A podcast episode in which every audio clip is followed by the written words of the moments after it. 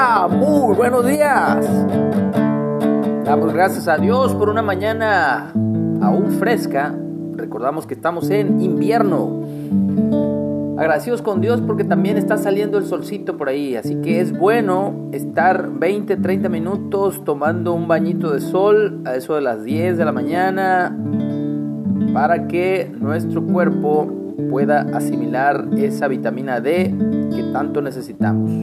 Muy bien. Vamos con el capítulo 12 del libro de Eclesiastés y el título es Consejos para la juventud.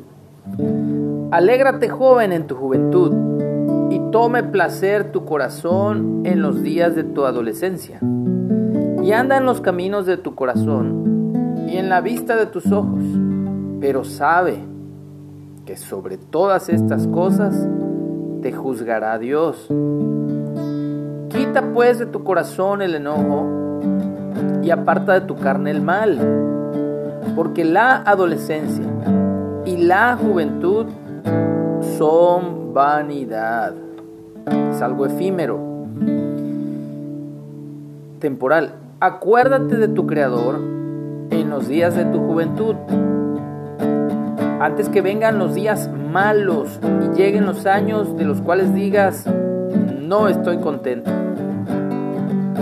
Antes que se, oscurezca el sol y la luz y la luna y las estrellas y vuelvan las nubes tras la lluvia, cuando temblarán los guardas de la casa y se encorvarán los hombres fuertes y cesarán las muelas porque han disminuido y se oscurecerán los que miran por las ventanas, y las puertas de afuera se cerrarán por lo bajo del ruido de la muela, cuando se levantará a la voz del ave, y todas las hijas del canto serán abatidas, cuando también temerán de lo que es alto, y habrá terrores en el camino, y florecerá el almendro, y la langosta será una carga, y se perderá el apetito, porque el hombre va a su morada eterna, y los endechadores andarán alrededor por las calles. Antes que la cadena de plata se quiebre y se rompa el cuenco de oro, y el cántaro se quiebre junto a la fuente, y la rueda sea rota sobre el pozo, y el polvo vuelva a la tierra como era, y el espíritu vuelva a Dios que lo dio, es decir, cuando envejezcamos, pues que no esperemos a acordarnos de Dios cuando ya seamos muy viejos, sino que lo hagamos desde nuestra temprana o corta edad. Eso es lo que se refiere todo este lenguaje eh, poético. Vanidad de vanidades, dijo el predicador, todo es vanidad. Y cuanto más sabio fue el predicador, tanto más enseñó sabiduría al pueblo, e hizo escuchar, e hizo escudriñar, y compuso muchos proverbios, muchos dichos populares.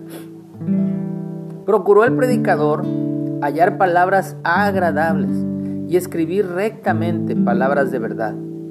Las palabras de los sabios son como aguijones y como clavos hincados son las de los maestros de las congregaciones, dadas por un pastor. Ahora, hijo mío, a más de esto, sea amonestado. No hay fin de hacer muchos libros, y el mucho estudio es fatiga de la carne. El fin de todo el discurso oído es este. Teme a Dios y guarda sus mandamientos. ¿Cuál es el fin de este discurso oído? Teme a Dios y guarda sus mandamientos. Porque esto es el todo del hombre. Porque Dios traerá toda obra a juicio juntamente con toda cosa encubierta, sea buena o sea mala. Tu trono, Dios, es eterno. Tu trono, Dios, es para siempre. Tu trono, Dios, es eterno.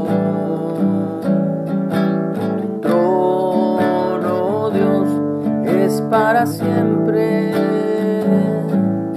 Cetro de justicia es el cetro de tu reino.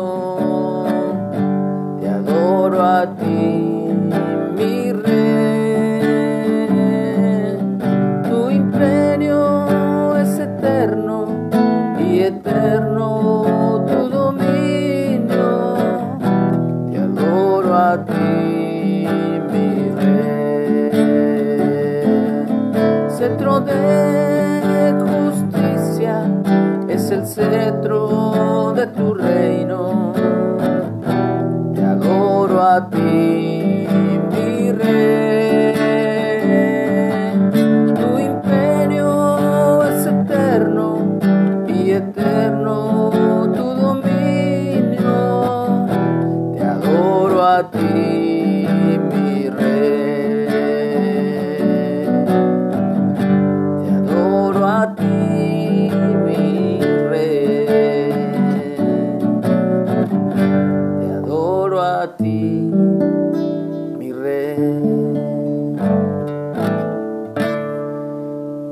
Muy bien, así llegamos a el final del libro de Eclesiastés. Así que para todos los que han seguido esta secuencia, esta lectura diaria, vamos a comenzar con un nuevo libro o a lo mejor iniciamos con promesas de parte de Dios para nuestras vidas. Así que tengamos un excelente día, el ombligo de la semana.